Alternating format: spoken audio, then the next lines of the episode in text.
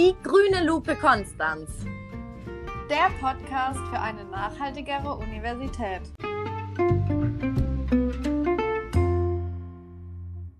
Hi Luisa, wie geht's dir heute? Hi Maike, mir geht's gut soweit und ich genieße gerade die Zeit und auch das schöne Wetter. Es ist ja gerade total sonnig und ich finde, das macht einfach immer gute Laune.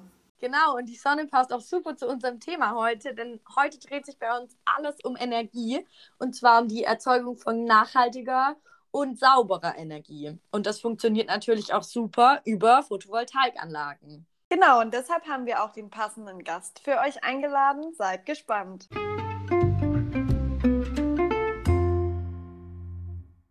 Hallo und herzlich willkommen, Herr Hahn. Schön, dass Sie heute bei uns sind. Es wäre super, wenn Sie direkt zu Anfang uns und unseren HörerInnen erklären könnten, was Ihre Aufgabe an der Uni Konstanz ist und was Sie persönlich unter Nachhaltigkeit verstehen. Ja, sehr gerne. Hallo zusammen. Mein Name, wie gesagt, ist Giso Hahn. Ich bin Professor hier im Fachbereich Physik und leite den Bereich Photovoltaik. Das ist meiner Ansicht nach die größte wissenschaftliche Gruppe, war es zumindest lange Zeit. Ich weiß nicht, ob es das immer noch ist. Ähm, ja, das ist meine Aufgabe hier. Und könnten Sie noch kurz ergänzen, was Sie unter Nachhaltigkeit verstehen?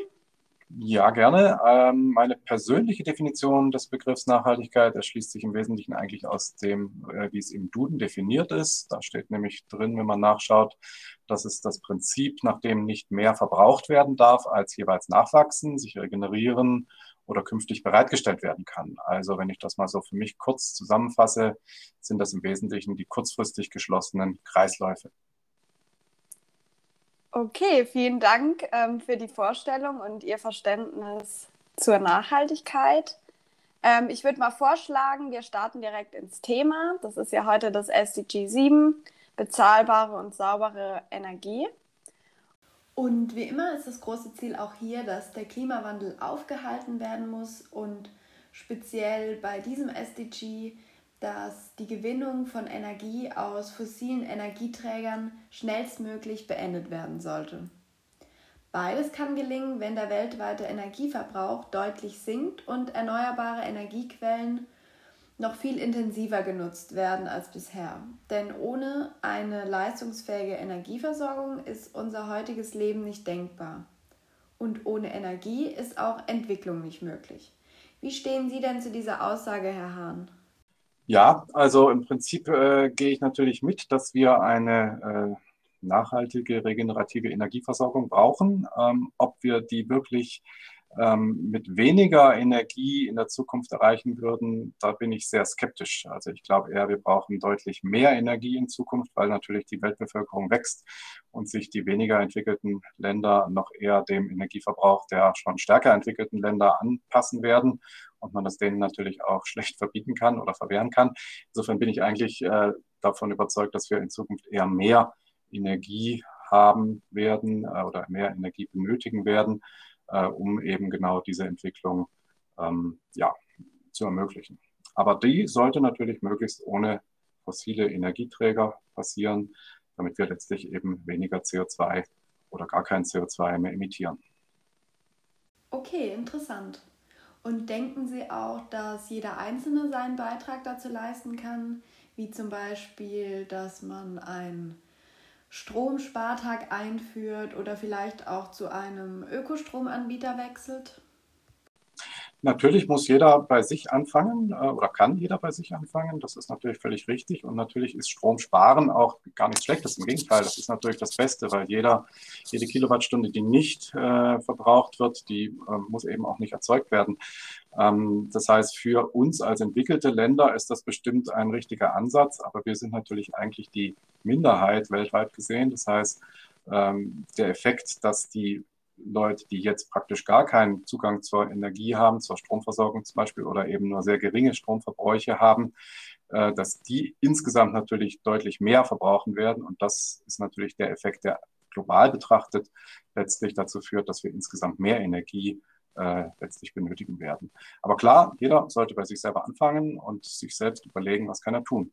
Und da gibt es viele Möglichkeiten. Ähm, ich kann da vielleicht ein kurzes Beispiel erzählen ähm, auf dem Dach äh, von äh, Bekannten wurde eine Photovoltaikanlage installiert und äh, die hatten mit erneuerbaren Energien eigentlich bislang relativ wenig zu tun. Die hatten das eher als Geldanlage gesehen.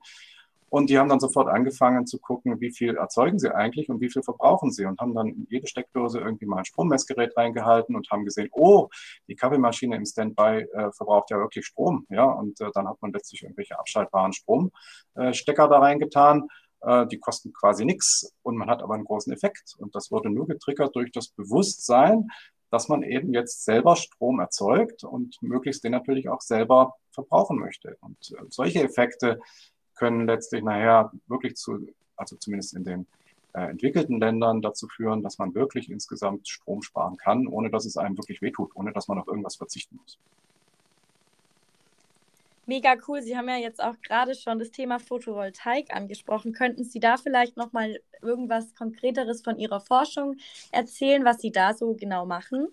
Kann ich gerne machen. Photovoltaik ähm, kennt wahrscheinlich jeder. Das sind die äh, Dinger, die auf dem Dach rumstehen oder irgendwo, wenn man äh, in der Landschaft mit dem Auto vorbeifährt, irgendwo an langen äh, Feldern mit Photovoltaik-Modulen vorbeifährt, äh, ist also letztlich die direkte Erzeugung aus, von Strom aus Licht. Also direkt werden die Lichtteilchen, die Photonen in Strom, also Elektronen, bewegte Elektronen umgesetzt, die dann letztlich wie äh, bei einer Batterie erzeugt werden.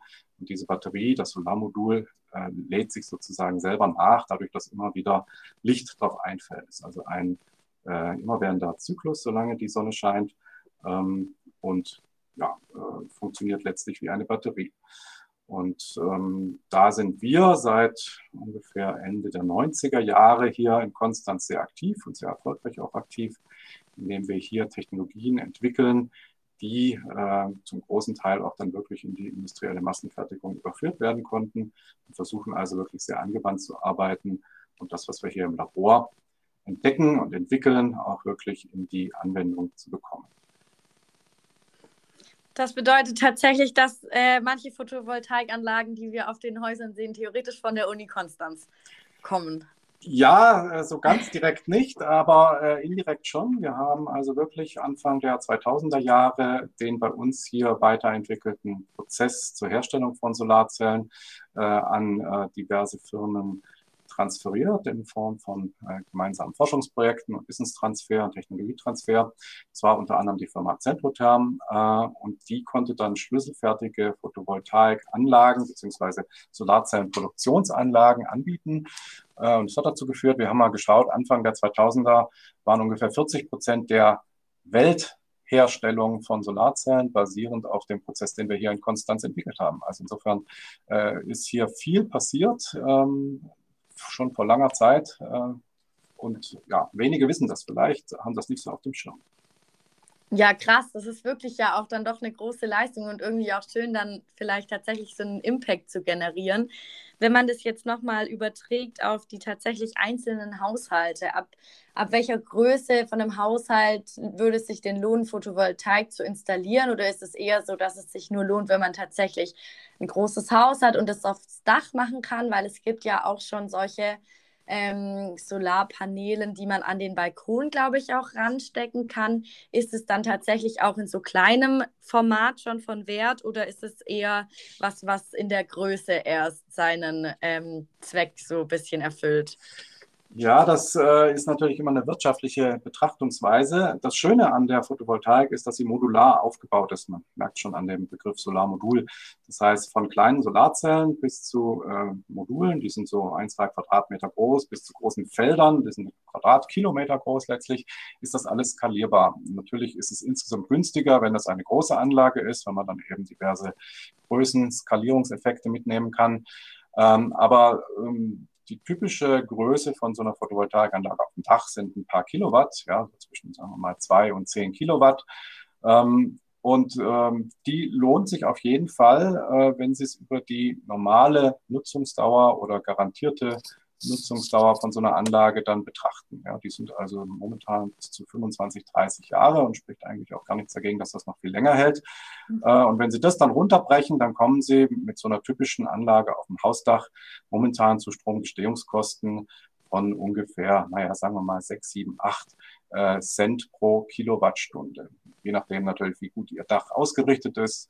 Äh, wenn Sie ein kleineres Modul haben, also im Prinzip auf dem Balkon vorne sich so ein einzelnes Modul drauf tun, dann ist es natürlich ein bisschen teurer, weil Sie dann letztlich äh, ja, weniger diese Skalierungseffekte ausnutzen können. Aber Sie sind immer noch im Bereich, sagen wir mal, zwischen 10 und 20 Cent pro Kilowattstunde und damit natürlich immer noch viel billiger als das, was Sie äh, wenn Sie es beziehen aus der Steckdose von Ihrem Stromanbieter bezahlen. Das ist Größenordnung, keine Ahnung, 35 Cent würde ich mal tippen momentan. Äh, das heißt, es lohnt sich für jede Größenordnung eigentlich. Cool, Wahnsinn. Dann kann man eigentlich nur hoffen, dass immer mehr Häuser und Dächer alles vollgepflastert wird mit diesen Solarmodulen. Zumindest da, wo es wenig stört. Ne? Also es ist natürlich immer die Frage auch, ähm, ja, da gibt es den Denkmalschutz, der dann meint, man ah, sollte ja, das nicht auf allen Dächern drauf machen. Und da ist ja vielleicht in begründeten Ausnahmefällen auch durchaus, kann man es nachvollziehen. Manchmal kann man es weniger nachvollziehen. Ähm, auf dem Unidach zum Beispiel gibt es auch Denkmalschutz. Äh, man wundert sich manchmal vielleicht, aber die Uni steht auch unter Denkmalschutz und ist jetzt ja, vielleicht nicht unbedingt schon 200 Jahre alt. Ähm, also da gibt es, glaube ich, noch viel, was man auch die Politik äh, verbessern kann, um letztlich das umzusetzen. Ähm, aber klar, ähm, die Dächer sind da und können genutzt werden, ne, ohne dass irgendein Flächenverbrauch zusätzlich dadurch entsteht. Könnten Sie uns dann zum Abschluss noch auf Ihre persönliche Vision zur Nachhaltigkeit ähm, schildern, vielleicht auch gerade in Verbindung mit, äh, mit der Solarenergie? Ja, die persönliche Sicht ist natürlich ist nicht einfach, da ähm, natürlich für Nachhaltigkeit es da ganz unterschiedliche Begriffe gibt. Ich persönlich sehe eigentlich das größte Problem darin, wirklich ganz konkret die Klimaerwärmung so weit abzuschwächen, dass eben diese unglaubliche Vielfalt, die wir haben und die über sehr lange Zeiträume erfolgt ist, ähm, also ich sage jetzt mal die Schöpfung, die Welt, wie auch immer Sie es ausdrücken wollen, dass das so weit wie möglich erhalten bleibt und nicht in einem erdhistorisch betrachtet winzig kleinen Zeitraum so stark und unwiederbringlich eingeschränkt oder zerstört wird. Und da ist die Menschheit eigentlich natürlich nur ein kleiner, aber zugegebenermaßen aus unserer subjektiven Sicht natürlich mhm. sehr wichtiger Aspekt. Ähm, also geht es eigentlich für mich darum, im Wesentlichen den Ausstoß von Treibhausgasen wie CO2 so schnell wie möglich zu reduzieren. Und das geht natürlich am schnellsten mit den Technologien, die wir momentan kennen und anwenden können. Äh, das ist unter anderem eben neben Windkraft im Wesentlichen die Photovoltaik. Ähm, allerdings sollten wir auch immer bedenken, dass natürlich die Natur in späterer Zukunft nicht danach fragen wird, was eigentlich aus den Menschen geworden ist. Daher hm. sollten wir uns da vielleicht auch nicht größer machen, als wir wirklich sind und uns aber trotzdem unserer Verantwortung für die Natur oder Schöpfung bewusst sein. Denn schließlich sind wir ja die Spezies, die das alles verursacht hat und wahrscheinlich auch die einzige Spezies, die noch etwas aktiv dagegen tun kann. Also können wir zumindest später nicht mehr sagen, wir hätten nicht gewusst, was wir da tun. Ähm, aber ich glaube, für den Strom und für die Energie, wenn man will, kriegt man das hin. Es ist nur die Frage, ob man es rechtzeitig und schnell genug hinkriegt. Und da ist der politische Wille natürlich entscheidend. Super, vielen Dank. Ähm, das war ein sehr spannendes Gespräch. Und damit sind wir auch schon am Ende. Ja, vielen Dank, dass Sie da waren. Sehr gerne. Und schaltet auch ihr wieder nächste Woche ein, wenn wir uns mit SDG 8 befassen. Und bis dahin gesund und nachhaltig bleiben.